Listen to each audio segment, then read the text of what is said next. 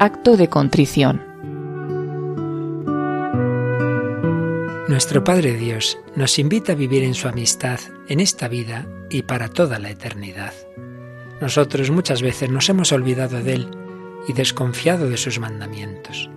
Hoy queremos pedirle perdón, con el firme propósito de confesarnos. Entre tanto podamos hacerlo, suplicamos la gracia de realizar un acto de contrición perfecta que borre nuestros pecados.